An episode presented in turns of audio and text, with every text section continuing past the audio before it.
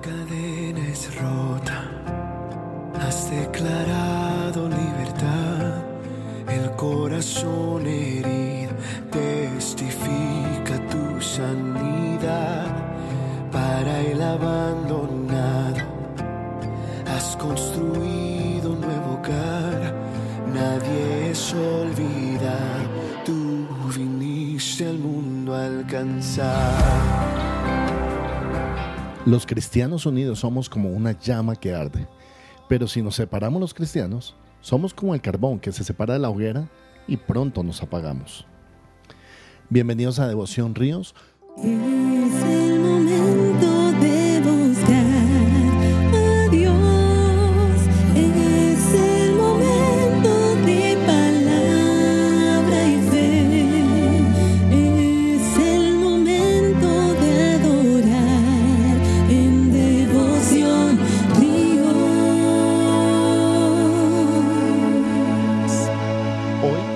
Capítulo 1, versículo 8 al 10, dice el apóstol Pablo, versículo 8, que hizo sobreabundar para con nosotros en toda sabiduría e inteligencia, dándonos a conocer el misterio de su voluntad, según su beneplácito, el cual se había propuesto en sí mismo, de reunir todas las cosas en Cristo, en la dispensación del cumplimiento de los tiempos, así las que están en los cielos como las que están en la tierra.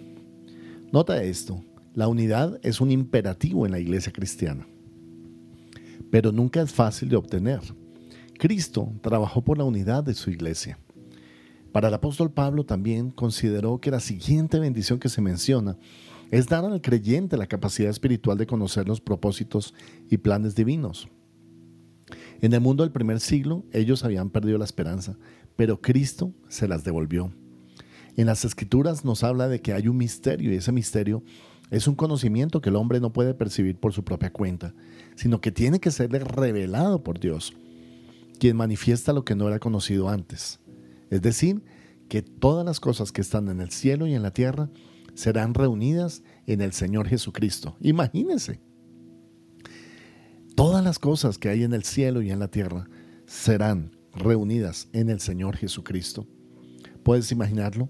Todos los reinos de este mundo, todos los reinos en el cielo, el reino de Dios, el trono de Dios, será reunido nuevamente con el reino de la tierra. Y ese verbo reunir incluye tres ideas. Vamos a desarrollarlas esta mañana. La primera idea es la idea de restauración. La segunda, unión. Y la tercera, supremacía. Satanás y la humanidad han estado en rebeldía contra el rey. Pero la muerte del Señor Jesucristo destruye el dominio del pecado y del diablo. Jesucristo restauró el reinado de Dios sobre todas las cosas. Y aunque todavía no lo vemos, esa restauración, porque no está completa, esa restauración empezó con el perdón de los pecados, con el llamado de Dios a la humanidad a volverse a Él. Y eso es lo que nos ha venido diciendo el apóstol Pablo, que una de las bendiciones más grandes que tenemos precisamente es el llamado del Señor para que nos volvamos a Él. Allá en Romanos capítulo 5, versículo 8 al 10 dice, mas Dios muestra su amor para con nosotros, en que siendo aún pecadores, Cristo murió por nosotros. Pues mucho más, estando ya justificados en su sangre, por él seremos salvos de la ira. Porque si siendo enemigos fuimos reconciliados con Dios por la muerte de su Hijo, mucho más estando reconciliados seremos salvos por su vida. ¿Qué es esto, hermanos? Que hay una esperanza, una expectativa de la unión en Cristo, de que la unión de los pueblos, la unión de las razas va a ser posible solamente en el Señor Jesucristo. Esa unidad no, no, va a ser solamente de labios para afuera, va a ser algo verdadero, una unidad, una hermandad en toda la tierra. Por eso el mensaje del Señor Jesucristo fue un mensaje en el cual todos cabían. Un mensaje para todas las personas, para todo tipo de razas. El Señor no se dedicó únicamente a hablar a las ovejas de Israel, también le habló a gente que no era el pueblo de Israel. Cuando predicaba el Señor Jesucristo hablaba con amor y trataba de unir a todos entre el cielo y la tierra, entre el Padre y la gente aquí en la tierra. Por más que hayas estado huyendo continuamente del Señor, poco a poco te darás cuenta de que Él te llama, de que tienes que estar en paz con Él, de que tienes que tener esa reunión con el Señor. Esa primera restauración es la sanidad o la sanación de la separación y fragmentación del hombre, la sociedad y la naturaleza que serán sanados cuando todo se ha unido de nuevo en Cristo. Aquí el apóstol Pablo introduce el tema de la unidad. Será su enseñanza y exhortación en los capítulos del 2 al 5. Dios une a todos los creyentes en un solo cuerpo, sin importar la nacionalidad, el nivel socioeconómico, la preparación, el sexo o la edad. La iglesia es en la actualidad una muestra de la unión de todas las cosas en el futuro. El amor mutuo de los creyentes y la armonía entre ellos deben manifestar al mundo que Dios es poderoso para destruir todas las barreras y transformar la naturaleza egocéntrica de los seres humanos. Dice en Juan 13, 34 y 35, un mandamiento nuevo os doy, que os améis unos a otros, como yo os he amado, que también os améis unos a otros. En esto conocerán todos que sois mis discípulos, si tuvieres amor los unos con los otros. Cuando tú vienes a la iglesia tienes que ser amado por los demás y recibir amor y dar el amor de Dios también a los demás. Por eso las congregaciones deben conocerse. Los hermanos deben conocerse entre sí, pero también deben conocer a su pastor. Hoy en día hay muchas iglesias donde la gente no se conoce entre unos y otros y tampoco conocen a su pastor. Pero eso es lo que dice la Biblia, que tenemos que tener tal comunión que podamos expresarnos esa clase de amor. Un amor puro, un amor verdadero, un amor sincero, un amor que piensa en los demás. En esto dice, conocerán todos que sois mis discípulos si tuvieres amor los unos con los otros. En tercer lugar, la palabra supremacía. Jesucristo, el Rey, gobernará sobre todas las cosas. Él ganó la victoria por medio de su muerte y de su resurrección.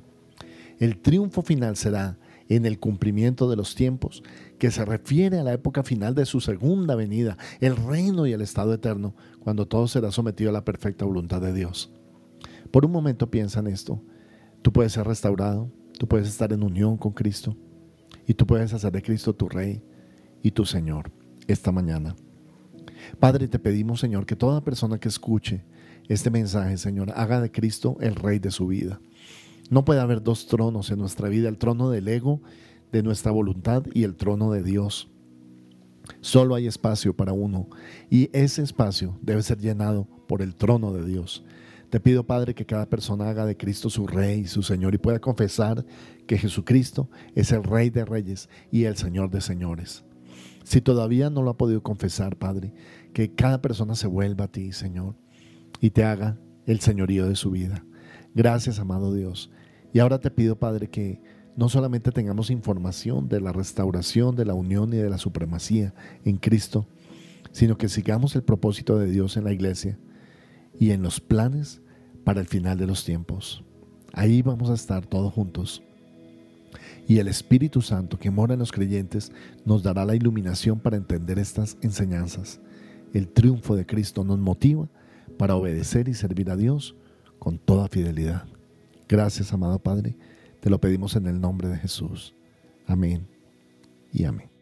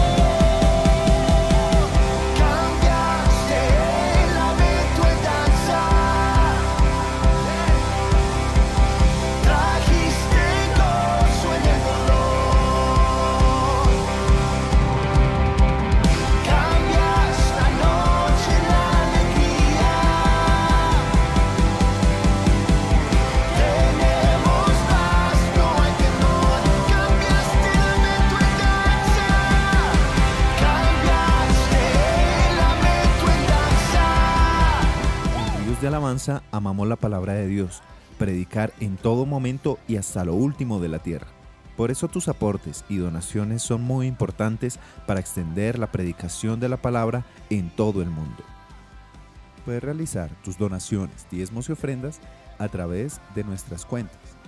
Beneficiario Iglesia Cristiana Ríos de Alabanza.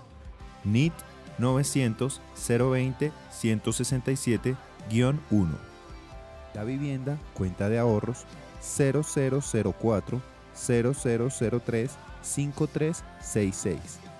BBVA, cuenta corriente 038 201 294 o a través de nuestra página web www.riosdealabanza.co slash donaciones. Es